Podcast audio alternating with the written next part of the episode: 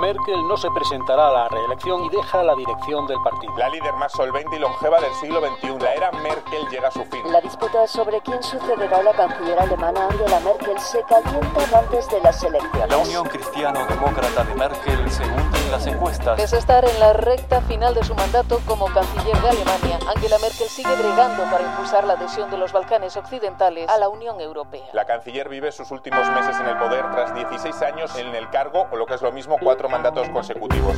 Desde la sala de redacción de La Tercera, esto es Crónica Estéreo.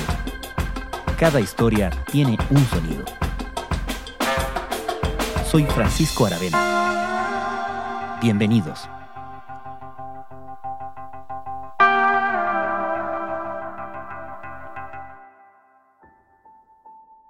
Liebe Mitbürgerinnen und liebe Mitbürger, was für ein Jahr liegt hinter uns.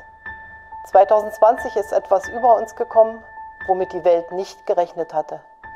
Ein bis dahin unbekanntes Virus dringt in unsere Körper und unsere Leben ein. Es trifft uns da, wo wir am allermenschlichsten sind, im engen Kontakt. Esta semana, el gobierno de una de las figuras políticas más importantes de las últimas décadas comienza oficialmente a llegar a su fin. Las elecciones del 26 de septiembre definirán la sucesión de la canciller alemana Angela Merkel, quien ha decidido llegar hasta acá, aun cuando una reelección hubiera resultado segura. Wir mussten Entscheidungen treffen, von denen wir zunächst nur hoffen konnten, dass sie sich als richtig erweisen würden. Die Coronavirus-Pandemie war und ist eine politische, soziale, ökonomische Jahrhundertaufgabe. Merkel completará 16 años en el poder igualando la marca del legendario Helmut Kohl, el canciller de la reunificación alemana, que también fue su mentor político. Aunque no deja a su partido, la democracia cristiana alemana, en el mejor pie, Merkel se retira a sus 67 años como gobernó, con austeridad y con sentido de responsabilidad histórica. Al mando de Alemania, debió enfrentar desafíos propios de su época, la crisis económica del 2008, la crisis de refugiados del 2015 y por supuesto la pandemia en 2020 y 2021, y al hacerlo también tomó las riendas de un continente. No es solo Alemania la que se queda sin Merkel, es también Europa. ¿Cómo fue la trayectoria de la canciller? ¿Qué escenarios se abren para su sucesión? ¿Cómo se escribirá la historia de Angela Merkel?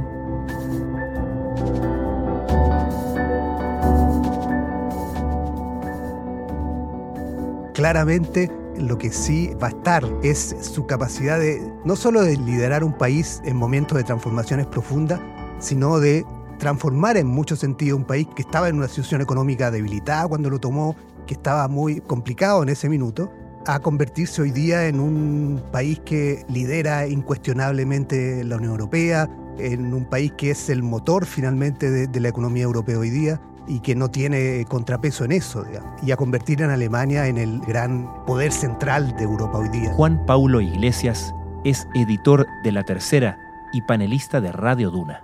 Incluso hay una encuesta a los europeos que se le hizo sobre la figura de Angela Merkel y si alguien podía reemplazarla o el presidente francés, Emmanuel Macron. Y las diferencias son abismantes, digamos. O sea, Angela Merkel tiene más de un 40% y Macron creo que viene después con un 14 mm. o 15. Digamos. O sea, eh, la figura de Merkel sobrepasa, digamos, los límites de Alemania. Detengámonos un poco en ese momento inicial, en ese 2005. ¿Cómo era Alemania? ¿De dónde venía? ¿Por qué estaba en una situación tan débil? Por dos razones centrales, probablemente. Una interna, porque enfrentaba un problema económico eh, serio, con un alto desempleo, con complicaciones económicas que lo hacían difícil ese momento. Y por otra parte, venía de una situación compleja post-11 de septiembre del 2001, donde eh, Schröder había sido visto por los alemanes como una figura que no, no se había impuesto tanto como, por ejemplo, se impuso Chirac en esos días y en el tema de, de la guerra en Irak. Die Welt steht am Vorabend eines Krieges. Meine Frage war und ist, rechtfertigt das Ausmaß der Bedrohung, die von dem irakischen Diktator ausgeht, den Einsatz des Krieges, der Tausenden von unschuldigen Kindern, Frauen und Männern den sicheren Tod bringen wird? era un liderazgo en cierta medida debilitado tanto del canciller de entonces como por consecuencia de la Alemania de entonces. Era una Alemania que estaba en algo debilitada o en algo golpeada económicamente y en su presencia internacional. ¿Y cuán relevante es para Alemania y para los alemanes su preponderancia internacional o por lo menos continental respecto de su propia mm, valoración interna? A ver, el sentimiento de orgullo alemán evidentemente ha crecido considerablemente con Angela Merkel. Eso probablemente a cualquier nacional de un país lo, refuerza en su identidad, digamos, y eso ha sido positivo con Angela Merkel. Pero también hay un cierto descontento que surgió sobre todo en los años de la crisis del post-2008, digamos, sobre todo en 2010 o 2011 en Europa, que era esa sensación de por qué nosotros tenemos que estar ayudando al resto y finalmente hipotecando algo de nuestros éxitos propios para tratar de salvar a otros. En ese caso era sobre todo salvar a Grecia, que era en ese minuto el, hermano más débil de la, en la Unión Europea. Las cosas van de mal en peor para Grecia y para la eurozona en su conjunto. La abultada deuda de Atenas batió todos los récords en los mercados globales este miércoles, luego de que su calificación de pero eso también en parte lo, afectó a, a, los alemanes, pero evidentemente hay un sentimiento de orgullo eh, indudable de la posición en que está hoy día Alemania. ¿De dónde venía Angela Merkel? ¿Cómo surge como líder político y termina siendo elegida canciller el 2005? Bueno, ese es un recorrido muy interesante porque Angela Merkel viene de la Alemania del Este. Angela Merkel se crió en la Alemania comunista, desarrolló finalmente sus primeros pasos políticos en ese mundo, donde estudió, recordemos que estudió física con una eh, especialización en química, en química cuántica, o sea, era una persona de un nivel intelectual y de una eh, dedicación académica importante, pero que empezó a, incursionar en política. Parado sobre el muro, en la puerta de Brandenburgo, miles de alemanes del este acaban de cruzar la frontera hacia Berlín Occidental. Este muro una vez que cae el, muro y que finalmente Alemania se reunifica, Angela Merkel se convierte en la delfino, en la protegida de Helmut Kohl, que era entonces el canciller y la gran figura de la Alemania de la unificación. Y con Helmut Kohl ella inicia su carrera, eh, su carrera política tanto en cargos de gobierno como dentro de la CDU, el partido al que pertenece.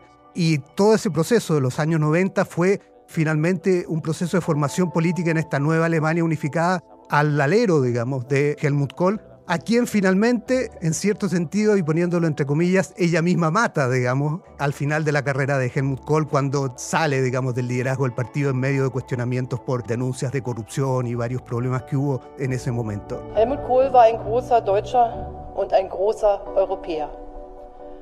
Por lo tanto, ella creció al alero de Helmut Kohl, tuvo un papel en la caída de Helmut Kohl finalmente y a partir de ahí asumió el liderazgo poco después, porque no fue inmediatamente ella la que sucedió a Kohl como líder del partido, digamos, sino un poco después, pero que a partir de ahí empezó su ascenso hasta el poder definitivo que llegó a tener como canciller. Dies ist keine Wahl wie andere. Es steht viel auf dem Spiel. Deutschland braucht einen klaren Kurs und eine verlässliche Politik für mehr Wachstum und mehr Arbeit für eine gesicherte Zukunft jedes Einzelnen.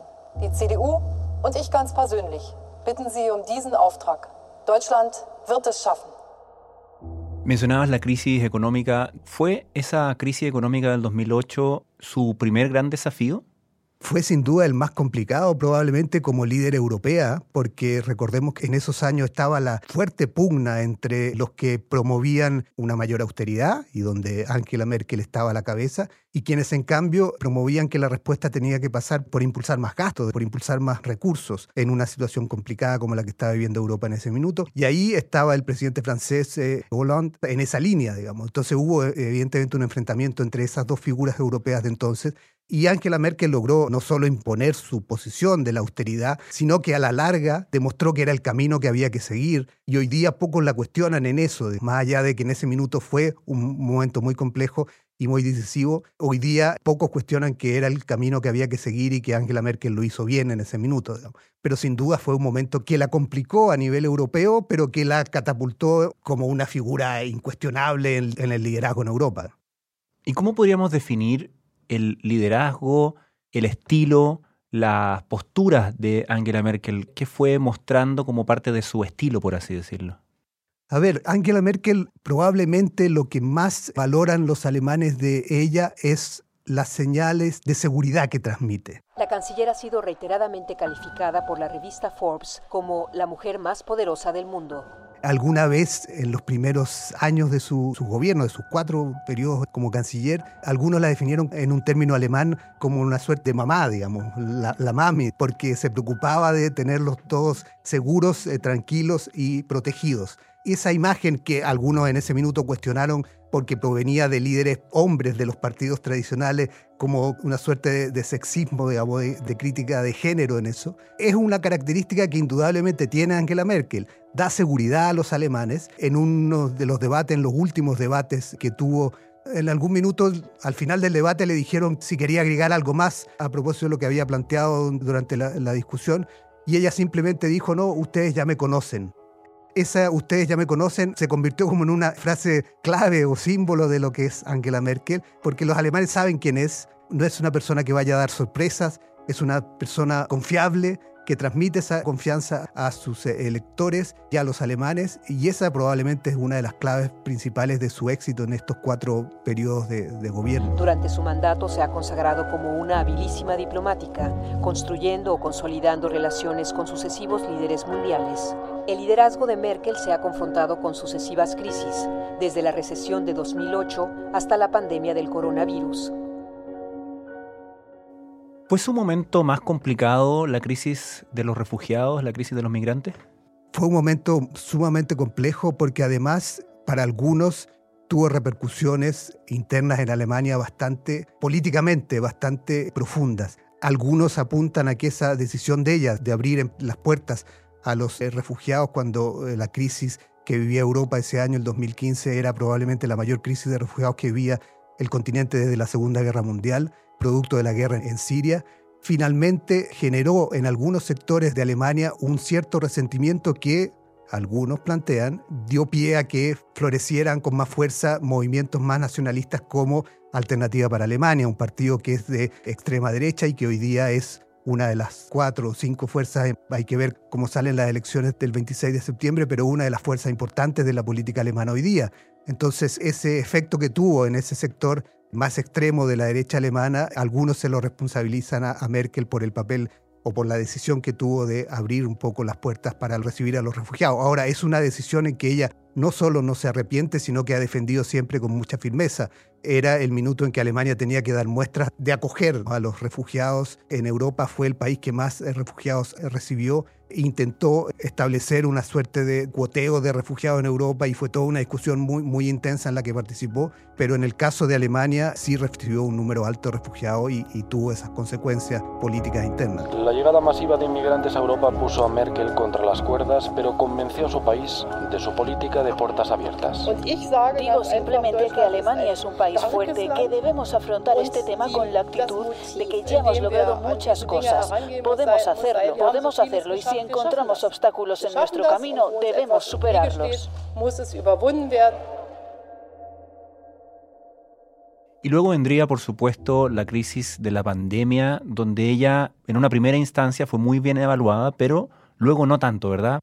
Sí, en un primer momento le fue muy bien, además porque le iba muy bien con las cifras. Recordemos que en una primera etapa Alemania sorprendía a todos porque mientras Italia, Francia, España vivían situaciones muy críticas, incluso Reino Unido, por el número de contagios, Alemania lograba contener en parte la proliferación o la expansión del virus con bastante éxito. Alemania es un país que además tiene toda una red de salud mucho más consistente y más amplia que la mayoría de los países europeos, por lo tanto le dio eso una capacidad de respuesta mucho mejor. Y eso facilitó o, propició a que Angela Merkel tuviera una evaluación positiva en su primer tiempo, pero después evidentemente la situación cambió, eh, subieron los casos y eso repercutió en su imagen positiva. Pero pese a eso, hoy día, cuando se apresta ya a salir de la Cancillería alemana y se acercan las elecciones, Angela Merkel sigue siendo la figura más popular en Alemania. Si fuera candidata, nadie dudaría que ganaría estas elecciones el 26 de septiembre.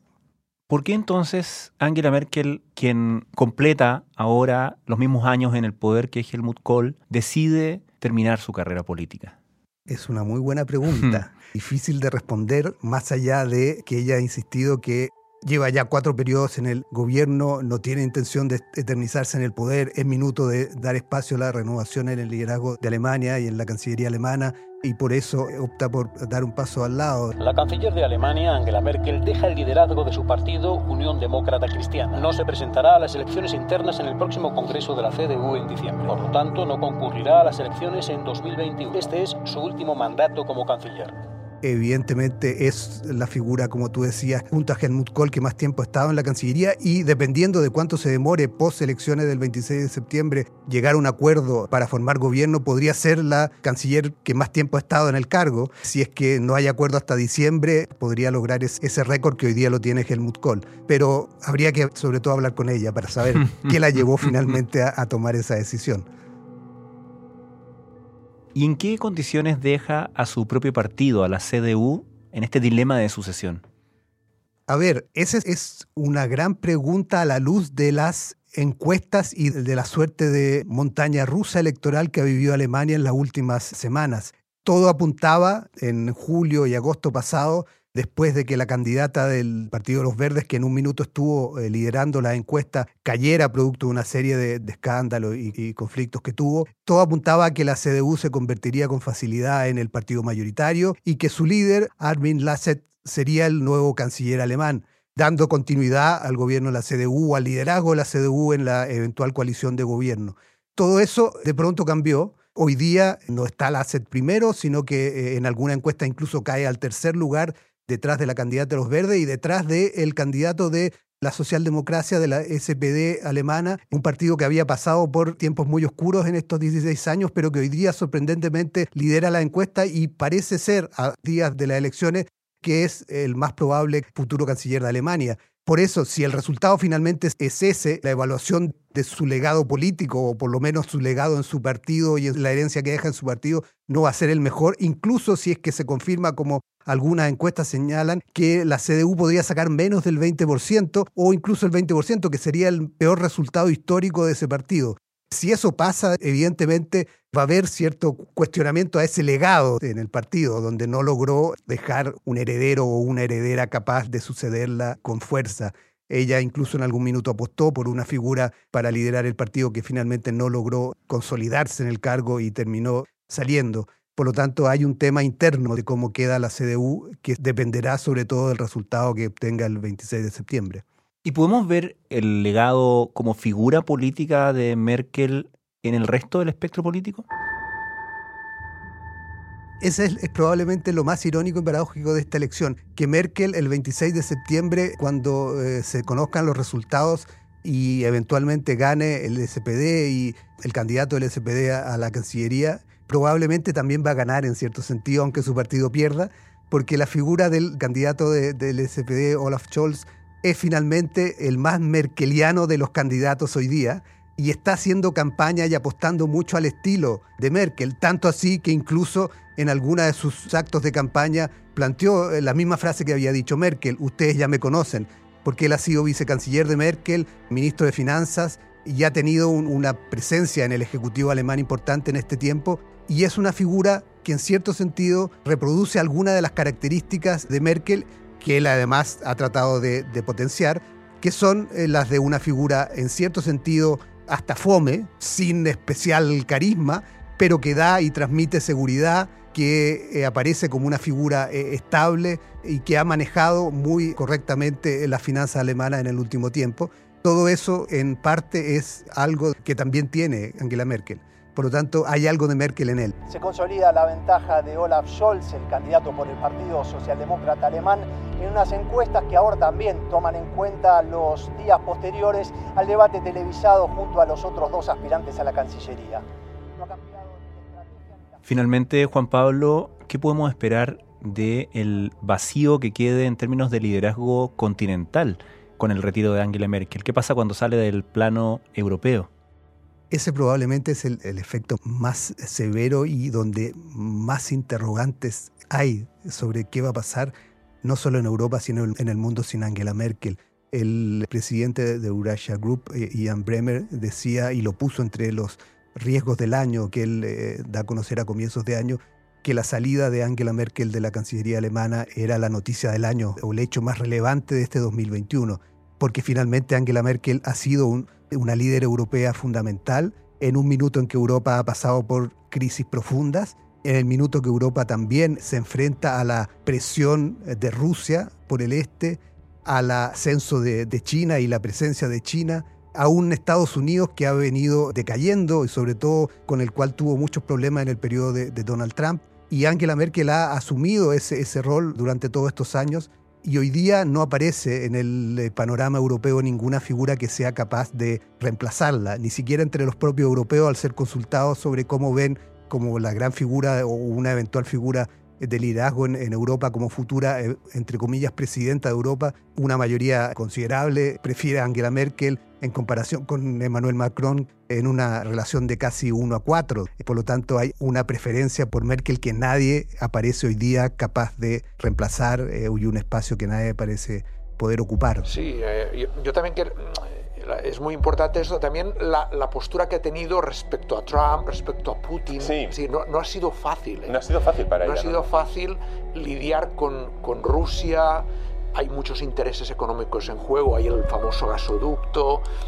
Y, y todo lo ha llevado de un modo mmm, bastante hábil. Juan Pablo Iglesias, muchas gracias.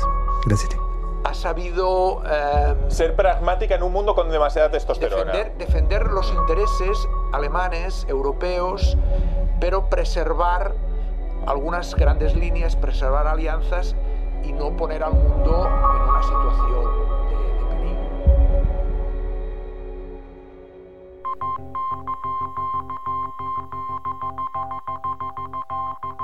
Crónica Estéreo es un podcast de la tercera la producción es de Rodrigo Álvarez y la edición de quien les habla, Francisco Arden. La postproducción de audio es de Michel Poblete. Nuestro tema principal es Hawaiian Silk de Sola Rosa, gentileza de Way Up Records. Los invitamos a encontrarnos mañana en una nueva entrega de Crónica Estéreo.